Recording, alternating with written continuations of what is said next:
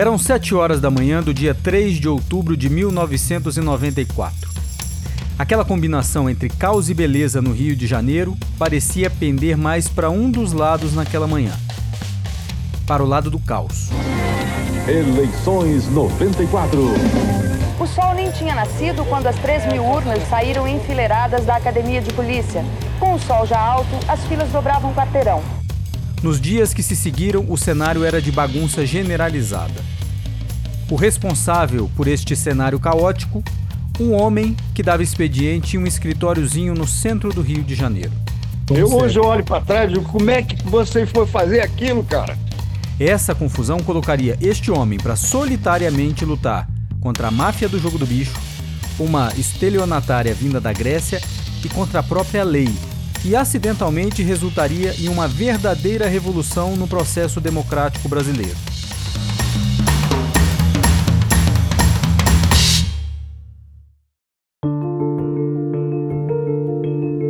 Neste episódio, uma pilha de votos em chamas nas ruas do Rio de Janeiro e a maior fraude da história das eleições brasileiras, e como a prisão espetacular do maior bicheiro do Brasil resultou na invenção da urna eletrônica. Este é o Paredição de Vidro apresentado por mim, Felipe Recondo. Episódio 1: Tudo o que você precisa saber para fraudar eleições no Rio de Janeiro. Eu havia ingressado em 92 no Ministério Público Federal por concurso, depois de uma razoável carreira como advogado. Né? Eu tinha já 11 anos de. Alcir Molina tratava as eleições como mais um processo burocrático que tinha de lidar na sua carreira, que estava apenas começando no Ministério Público. Ele era apenas mais um procurador designado para cuidar das eleições estaduais. Ele, na verdade, nem queria estar ali. Ele tinha sido colocado naquela posição como um prêmio de consolação, porque os seus outros colegas de concurso foram promovidos para atuarem no Tribunal Regional Eleitoral e ele ficou para trás. Mas, escolhido pelo poder em Brasília para cuidar das eleições no estado, ele se preparou para o que já sabia ser o comum nesses processos. Um prefeito que distribuía verbas pensando apenas no benefício eleitoral que teria, ou um deputado que se valia dos seus contatos, dos seus amigos empresários, para, em bom português, comprar alguns votos. Abuso de poder político, abuso de poder econômico, feijão com arroz para um procurador eleitoral, um tédio. Era meio que enxugar gelo. E a estrutura que ele tinha à disposição no seu minúsculo gabinete era do tamanho desse desafio. Eu trabalhava para fiscalizar uma eleição. Era eu, um secretário e, um, e uma assessora. Três pessoas para fiscalizar as eleições de um estado inteiro. Eu tinha tudo para ficar é, resguardado, né? não correr risco. Mas acontece que ele não foi mandado para supervisionar as eleições de um estado qualquer. Ele foi mandado para o Rio de Janeiro, e na década de 90. O Rio era dominado pela criminalidade. Se você acha que hoje o Rio é uma terra em que política e crime se misturam com uma frequência indesejável, naquela época os dois caminhavam lado a lado. O jogo do bicho dava as cartas na política e tinha os seus braços também no judiciário, na polícia. Todo mundo sabia das suas operações, da sua influência no carnaval, no futebol. Todo mundo suspeitava que uma rede poderosa de proteção blindava aquele esquema, mas ninguém conseguia furá-la. E um dos líderes por trás desse esquema criminoso todo era o bicheiro Castor de Andrade. E Castor de Andrade era promíscuo na sua contravenção eleitoral. Ele dava dinheiro para candidatos de esquerda, para candidatos de centro ou de direita. Como diziam os seus defensores, Castor de Andrade ajudava quem o procurava, quem quer que fosse. Ideologia era o de menos. E a ajuda do bicheiro era um fator decisivo nas eleições do Rio de Janeiro. Tanto é que se dizia popularmente que em algumas regiões as eleições não se ganhavam no voto, mas na apuração. Ou seja, as eleições no Rio de Janeiro não tinham nada de usual. Em 1993, uma operação começou a mudar essa história. Treze bicheiros foram presos, inclusive o Castor de Andrade. Salvo engano, numa, numa dependência, numa casa lá em Bangu, onde ele reinava absoluto. Aliás, em toda a Zona Oeste. E é, aprendeu-se um disquete, alguns disquetes, e também alguns livros de contabilidade que eles faziam, das propinas que eles pagavam nas quais constavam, inclusive, mesadas a vários políticos do Rio de Janeiro, assim como policiais e de alto escalão. Salvo engano, até o, o, superintendente da Polícia Federal aqui do Rio de Janeiro também estava nessa lista, para você ver a dimensão da coisa. É, olha, isso no ano da eleição, foi em abril ou maio. Essa operação gerou dois efeitos muito claros. O primeiro, era impossível, a partir dali, fazer vista grossa para o problema. A contravenção dava as cartas no Rio de Janeiro e se antes todo mundo sabia disso, mas fingia que não via, com a prisão dos bicheiros e a apreensão desses documentos, o esquema estava revelado. Havia números, havia nomes, havia planilhas, havia documentos, havia provas. E o segundo efeito? A prisão dos bicheiros mostrava que eles não eram mais intocáveis. A barreira impenetrável que os protegia estava furada. Alcir Molina, com apenas dois anos de Ministério Público, assistiu à operação tocada pelos colegas mais antigos e se empolgou com isso. Ele também queria fazer a diferença. Bem, aí vamos às eleições logo depois. Para entender o que aconteceu em seguida, a gente precisa antes entender como funcionavam as eleições em 1994. Naquela época, as eleições eram em papel. O eleitor chegava a uma zona eleitoral, recebia uma cédula e a preenchia com o nome dos seus candidatos. O eleitor deveria colocar um X no quadrado ao lado do nome do seu escolhido para os cargos do executivo, como prefeito, governador ou presidente da República, mas para a escolha de deputados, senadores, vereadores, o eleitor tinha de escrever por extenso o nome do seu candidato ou o número dele. Depois, dobrava essa cédula e depositava numa urna de lona. Terminada a votação, essas urnas eram lacradas e levadas pela Justiça Eleitoral com escolta da polícia para ginásios e outros grandes espaços que serviriam como locais de apuração. As urnas eram então abertas e os votos colocados sobre uma mesa para que fossem contados um a um por pessoas convocadas pela Justiça Eleitoral. E tudo isso era feito à mão e os mesários deveriam pegar voto por voto, ler o que estava escrito, para que fosse registrado num documento à parte. Eles cantavam os votos de cada candidato para outra pessoa que era responsável por computar a apuração. Daí, esses dados eram transferidos para um mapa de votação que, enfim, era digitado manualmente em um computador. Participavam desse processo milhares de pessoas. Só em São Paulo, por exemplo, o Tribunal Regional Eleitoral havia convocado 35 mil pessoas para trabalhar nas eleições. Quantas pessoas trabalham na apuração dos votos da região da Vila Mariana? Na minha sessão são 52. Nós estamos com três juntas, né? Total de 160 pessoas, mais o cartório, mais 200 pessoas, mais ou menos, que trabalham. Quantas urnas? Cada, cada junta tem 103 urnas.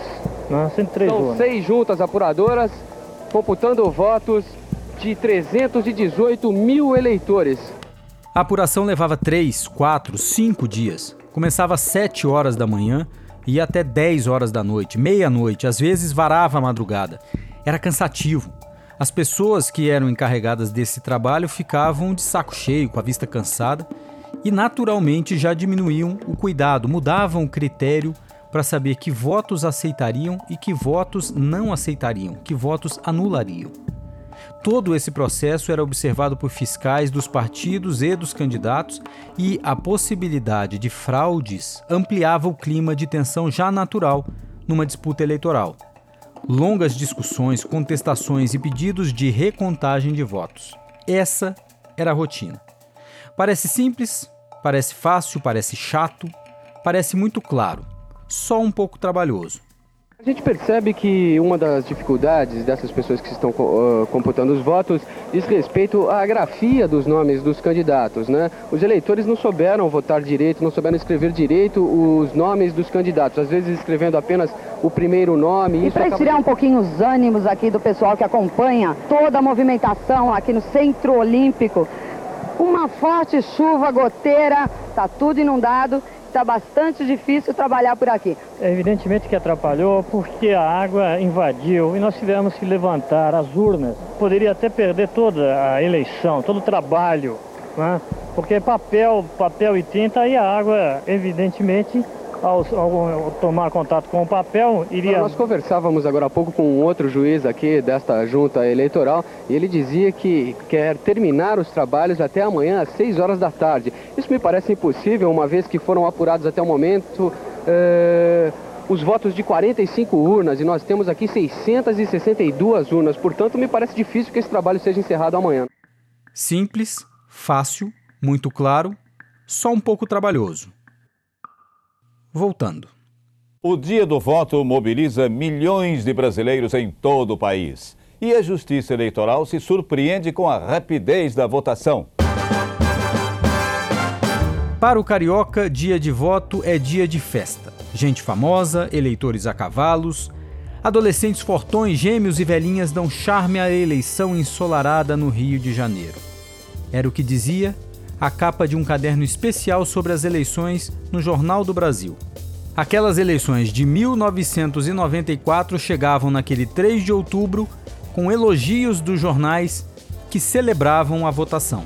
Desde 5 horas da tarde, o TSE vem recebendo boletins de todos os estados brasileiros, confirmando que essa foi uma eleição tranquila. As eleições foram uma festa em São Paulo. No Rio, a eleição foi tranquila. Nos principais bairros do Rio, a votação foi rápida. Os eleitores votaram cedo e aproveitaram um dia de sol na praia. No Rio, nada de muito escandaloso, melhor dizendo, nada de muito atípico. Esta sessão eleitoral em Padre Miguel, zona oeste do Rio, ficou fechada até às 11h30 da manhã. A presidenta da mesa estava com todo o material para votação, simplesmente não apareceu aqui. O juiz eleitoral foi até a casa dela e acabou encontrando a moça dançando um funk na sala despreocupadamente. Ela foi presa e pode ser condenada até dois meses de cadeia pelo desrespeito aos eleitores que passaram o dia todo na fila. Mas Molina sentia alguma coisa no ar.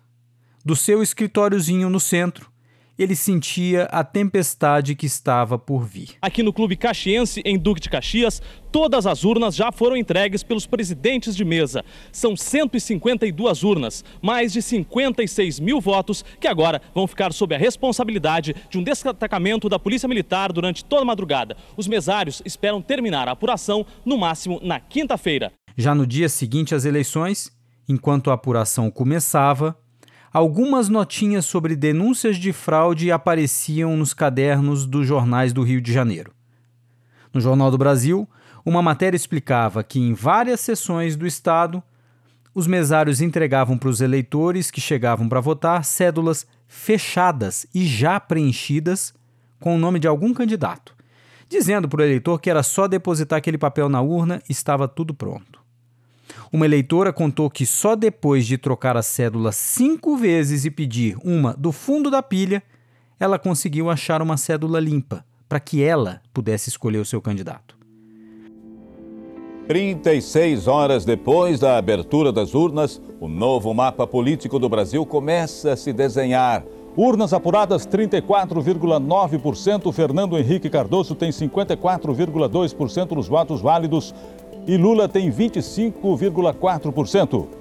E a apuração, que parecia ser simples, fácil, muito clara, só um pouco trabalhosa, os mesários esperam terminar a apuração no máximo na quinta-feira. Se estendia já para uma semana e com ela mais denúncias de fraude surgiam. As notas nos jornais se multiplicaram e começaram a ganhar espaço na primeira página. Chegou uma hora que o negócio ficou tão feio que o Jornal do Brasil fez uma cronologia das fraudes. E essa cronologia dizia o seguinte: no dia 6 de outubro, três dias depois da eleição, a primeira prisão de uma pessoa tentando adulterar votos no momento da apuração. No dia 7, na quinta-feira, mais seis pessoas presas adulterando o boletim de urna. E entre quinta e domingo, outras 20 pessoas foram presas. Os métodos para roubar os votos eram vários. No Rio Centro, um homem foi preso riscando os nomes na cédula e colocando os nomes de outros candidatos a deputado estadual no lugar. Ele e um comparsa que fugiu receberam 150 reais cada um. Na Tijuca, um juiz eleitoral descobriu um milagre de multiplicação dos votos para dois candidatos específicos. Ele decidiu recontar uma urna e o número de votos do candidato a deputado, 50 inicialmente, caiu para zero. Ele descobriu que oito escrutinadores, as pessoas que contavam os votos, estavam cantando o resultado final das urnas de forma errada, transferindo os votos de outro candidato para esses dois. Era o tal do mapismo. E eram votos cantados de forma errada para formar o boletim da urna. Então você tem lá 50 votos para o candidato a deputado Joãozinho das Candonga, mas você canta só 20 e transfere, que não estava havendo controle. Não estava havendo controle muitas dessas sessões de apuração. Em Bangu, uma mulher foi pega em flagrante e denunciou mais seis pessoas envolvidas no esquema. Aqui, nesse caso, a fraude era na hora de digitar os votos no mapa do computador. Os digitadores ignoravam os nomes das cédulas e digitavam o número de um só dos candidatos. Alcir Molina acompanhava tudo aquilo assustado. Muitos juízes chegavam lá de manhã, marcavam o ponto às 9 horas e voltavam às 5 horas da tarde e o pau cantava. E o pau cantava nesse período todo. Acordos feitos ali do lado, entre fiscais, mesários, todo mundo com seu candidato, com, com as vantagens oferecidas. Aquilo foi ganhando uma proporção que chegou a um ponto Inclusive, urnas eram encontradas em valas, valas a céu aberto, né? Olha, amigo, foi uma coisa assim indescritível em termos de, norma, de anormalidade, entendeu? E o tribunal, então, ficou estupefato e sem, muito, eh, eh, sem muita condição de atuar. Ele sabia que precisava agir, mas ia precisar enfrentar aquela máquina toda sozinho. O tribunal é um órgão de recursal. Quem está ali na frente de batalha são os juízes eleitorais, os promotores e, uh, e os fiscais dos partidos que estão ali para evitar que isso ocorra. Mas estava ocorrendo muito. Ele fez o que pôde passou ao público uma imagem otimista e ameaçou tornar os candidatos fraudadores inelegíveis, criando e divulgando uma lista de políticos ligados a cédulas fraudadas. E foi por causa dessa lista que a coisa explodiu de vez. Era sexta-feira, dia 14 de outubro, 11 dias depois da eleição, com apuração caótica ainda acontecendo. O candidato a vereador, Dilson Drummond, tinha visto seu nome sendo incluído na lista de fraudadores de Alcir Molina. E foi naquela mesma manhã ao corregedor do TRE, Paulo César Salomão, para reclamar disso. Salomão prometeu que ajudaria Dilson Drummond com uma condição: ele ia ser a isca em uma arapuca para prender uma quadrilha de fraudadores de voto que vinha sendo investigada pela Polícia Federal. Dilson Drummond aceitou e, naquela mesma tarde, ele foi bater a porta de uma salinha pequena no centro do Rio. Ele foi recebido por uma mulher grega chamada Mary Stravinot, que estava cercada de quatro capangas armados. O candidato, morrendo de medo, naturalmente, disse que precisava comprar 3 mil votos. E Mary disse que isso custaria a ele 15 mil reais e que, mesmo com todo o rebuliço na imprensa em torno das fraudes, naquela mesma noite os votos começariam a pingar de todas as zonas eleitorais através da digitação dos votos. A mulher grega devia estar bem tranquila porque ainda entregou que o presidente do TRE também ajudaria nessa operação. Dilson Drummond foi embora e relatou o que viu e ouviu a Salomão, mas disse que não voltaria mais lá de jeito nenhum com medo dos capangas de Mary Stravinot. Salomão tinha perdido seu trunfo para desmantelar aquele esquema, porque sem o candidato não conseguiria levar o dinheiro e fazer o flagrante. Foi quando sugeriram a ele mandar no lugar um assessor de Drummond, na verdade, um repórter do Jornal do Brasil que estava acompanhando aquela operação toda de perto. E às oito da noite, o repórter e um policial à paisana entregaram um cheque nas mãos de Mary e desceram, dizendo que iam buscar lá debaixo do prédio o resto do pagamento em dinheiro vivo. Alguns minutos depois, batiam a porta da salinha novamente. Mary, uma loira alta e gorda, como seria descrita num texto de jornal bem típico daqueles anos 90, foi surpreendida por nove agentes da polícia que invadiram a sua sala. E enquanto os agentes estavam lá dentro, de novo, alguém bateu a porta. Era um candidato a deputado federal e o seu assessor. O candidato tentou se esquivar, dizendo que achava que a mulher grega prestava, na verdade, assessoria para os partidos políticos. Não adiantou. Ele também foi preso ali mesmo, junto com a quadrilha de Mary Stravinot. Era um caminho sem volta. No dia seguinte, o Jornal do Brasil escancarava na primeira página. Descoberta fraude recorde de 300 mil votos. 90% dos boletins de apuração foram adulterados na segunda maior zona eleitoral do Rio. Uma notinha no jornal ilustrava bem o absurdo do que estava acontecendo. Em uma das ruas perto dessa zona eleitoral, dezenas de cédulas, algumas com rubrica dos mesários e todas elas preenchidas, estavam espalhadas pela rua há quase uma semana. Uma mulher disse que um gari havia queimado um monte delas no outro dia. Era uma metáfora perfeita para aquelas eleições do Rio de Janeiro.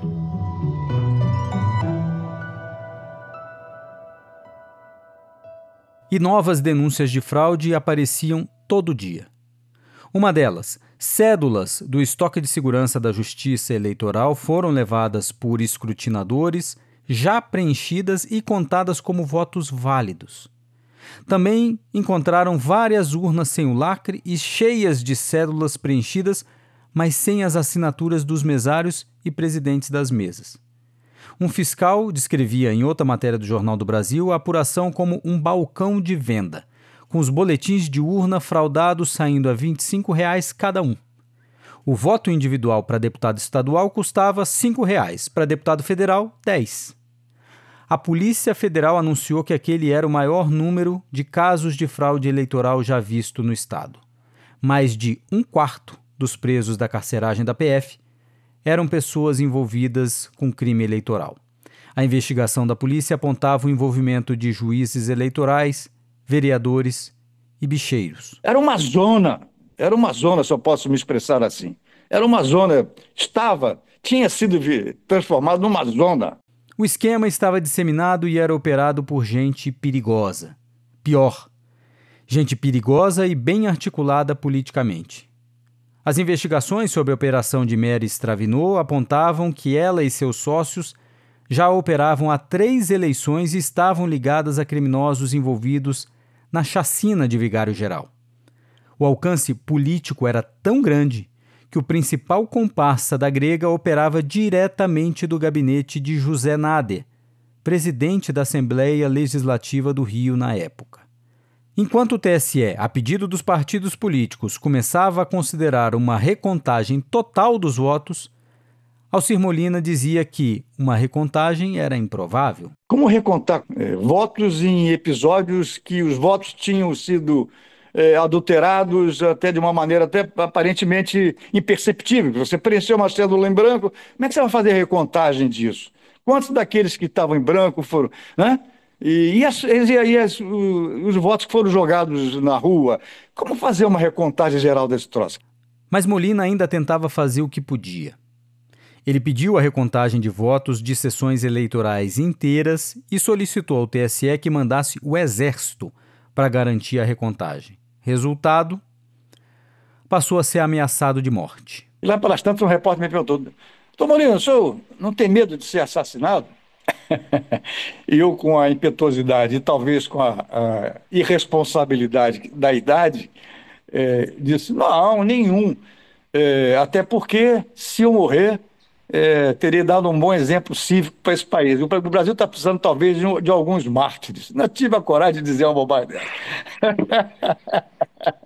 e a impetuosidade de Alcir Molina dava para ser vista também na solução que ele passou a propor. Então, pouco antes da sessão que decidiria pela recontagem, é, é, eu comecei a advogar a tese de que naquela oportunidade não havia mais condições de se fazer algo que não fosse um fato inédito, uma, um procedimento inédito, mas julgava eu absolutamente necessário de passar um, uma borracha naquele troço todo e fazer uma outra eleição, os custos que houvesse, né? os custos materiais e até eh, políticos que houvesse mas não dava para sustentar aquela situação, até porque não poderia haver recontagem. Então, e, o que? O tribunal teria que homologar aquela patifaria toda. Aquela patifaria toda.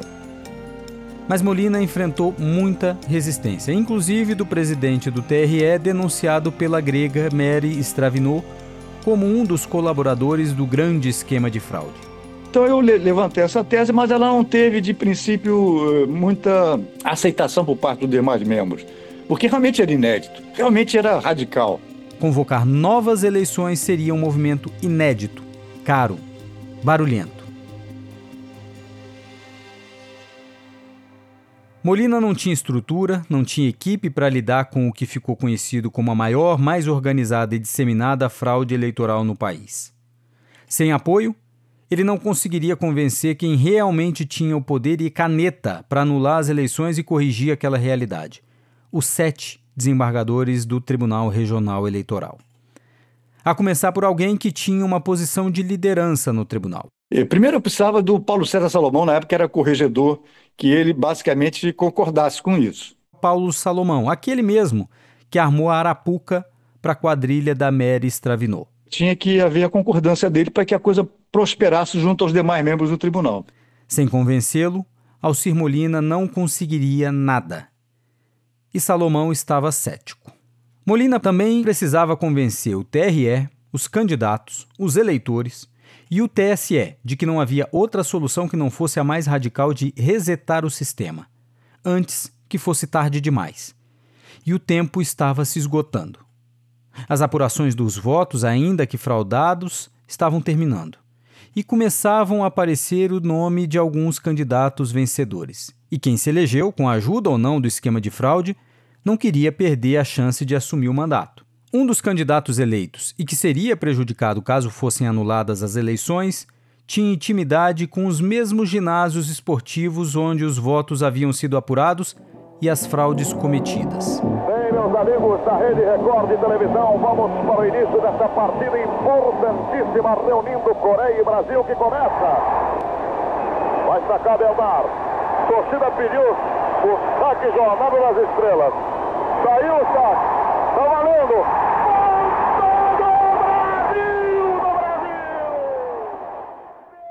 Aqui uma história pessoal. Eu comecei a assistir os jogos da seleção brasileira de vôlei com a geração de prata nas quadras. E gostava muito, especialmente, dos saques do Bernard. O seu Jornada nas Estrelas era fascinante. E eu comecei a jogar vôlei depois, mas infelizmente não consegui passar de 1,71m e a minha carreira no esporte foi por água abaixo. Bernard Hasman, o jogador de vôlei responsável por criar o saque Jornada nas Estrelas, havia sido eleito naquele mês de outubro e tinha medo do que poderia acontecer caso fossem realizadas novas eleições. Descobriu-se essa grega que vendia votos, né? E fraude generalizada era o termo que eles usaram. E quando você anula uma eleição com poucos votos apurados, é muito estranho, no mínimo, né? Ah, vamos para esse troço aí, vamos, vamos para fazer um outro turno como se aquilo fosse a coisa mais natural do mundo. O povo tem que parar, votar, os candidatos gastarem fortunas para poder aquela coisa voltar. Mas foi uma revolta generalizada, né? A batalha que se daria nos tribunais nos próximos dias era a decisão entre a recontagem dos votos, defendida pelos partidos e pelos próprios juízes do TRE, e a anulação e realização de novas eleições, defendida por Alcir Molina. Molina estava disposto a comprar essa briga, mas aí precisava lidar com as fragilidades da lei. E a lei? Bom, a lei corre atrás, sempre atrás da realidade. E por isso, ela deixa brechas por onde passa a criatividade de quem quer cometer um crime. Veja só a situação.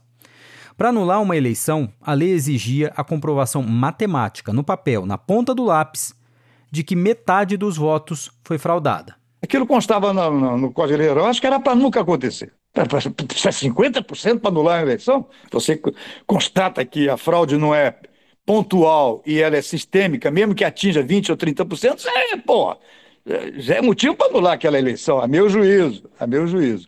Sobretudo quando você não pode identificar. Quando não dá para comprovar o percentual, né? É, fica difícil comprovar o percentual num estado em que as urnas estavam sendo descartadas nos córregos e lixões da cidade, em que as cédulas podiam ser falsificadas sem ninguém perceber, em que as urnas podiam ser engravidadas com votos falsos antes mesmo de iniciada uma eleição, Molina precisava calcular com certa precisão quantos foram os votos fraudados. O julgamento do caso no TRE se aproximava e a solução defendida pelos partidos de recontagem dos votos estava a um passo de se tornar realidade. Molina não conseguiria provar os tais 50% dos votos fraudados. Até que a ajuda veio daquele que estava cético lá no começo da história. Paulo Salomão percebeu uma estatística muito estranha daquelas eleições. Ele me chamou num canto ali do tribunal e disse: Molina, eu não estava concordando com a tua tese até hoje, mas eu cheguei à conclusão que não há outra alternativa que me ajudou a apoiá-lo, Molina, foi que eu constatei aqui que o índice de, de abstenção de votos em branco ele caiu de 23% ou 24% para 10%. Então nós temos aí um forte indício de que 15% paulistas, é, aquilo foi preenchido regularmente. Ele falou, acho que votou, votaram muitos defuntos nessa eleição. É claro, as cédulas em branco tinham sido preenchidas na hora da apuração pelos fiscais que participavam dos esquemas de corrupção. Molina conseguiu então um voto no TRE. Já era alguma coisa, mas ele conseguiria ter o apoio da maioria do tribunal? Não tinha como saber. O jeito era jogar o processo no plenário e torcer pelo resultado. No dia 19 de outubro, pouco mais de duas semanas depois da votação do primeiro turno, o TRE iniciava o julgamento que definiria o futuro das eleições no Rio de Janeiro e no país inteiro. Os juízes colocaram em votação o pedido de recontagem dos votos apresentado pelos partidos. De improviso, Molina fez uma coisa que mudou o curso da sessão. Ele arguiu uma preliminar de nulidade das eleições, ou seja, pediu para que a sua tese de cancelamento das eleições fosse votada antes de qualquer outra coisa. E ele foi atendido. Na frente dos juízes, Molina falou sobre a descoberta do escritório de Mary Stravinot e suas ligações com a Assembleia Legislativa do Rio de Janeiro e apresentou aquele dado que o próprio Paulo César Salomão tinha lhe mostrado, que os votos em branco tinham caído para menos de 10%. Essa porcentagem significava mais de um milhão de votos fraudados. Aí sim, os juízes prosseguiram com a votação e, por sete votos a zero, o TRE decidiu. As eleições no Rio de Janeiro de 1994 estavam anuladas, para surpresa inclusive de Alcir Molina. Os eleitores teriam de voltar às urnas novamente para escolher deputados e senadores. Alguns candidatos que tiveram votos para se reelegerem decidiram não concorrer a esta nova eleição, fato que alguns observadores caracterizaram como quase uma confissão de culpa.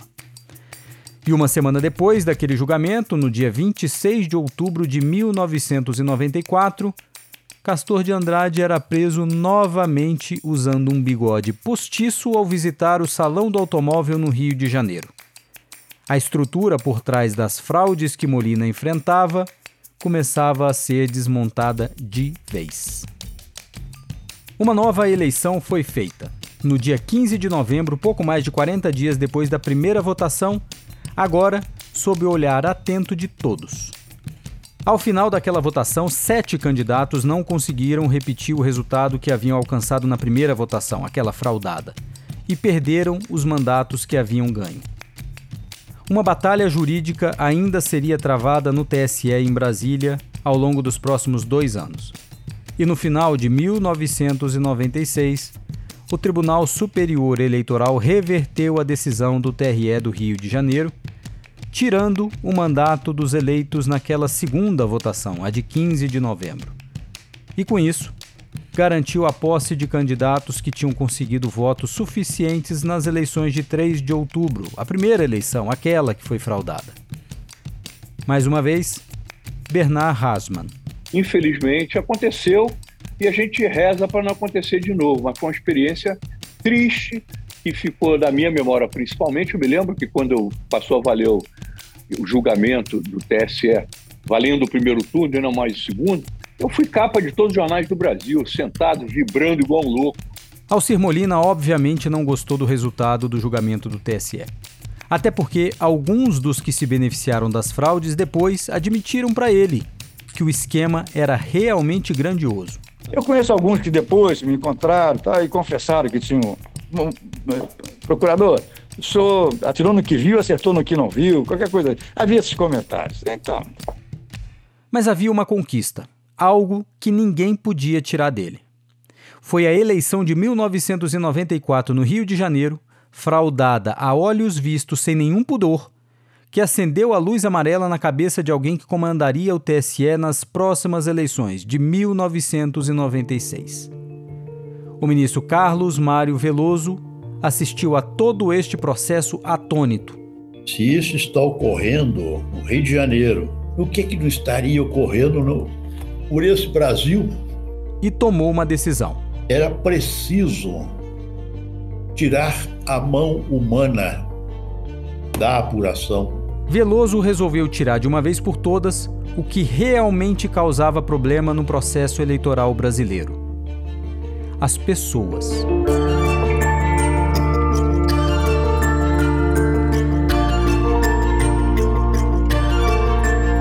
Paredição de Vidro é um podcast do Jota, patrocinado pelo YouTube Brasil e pela OAB.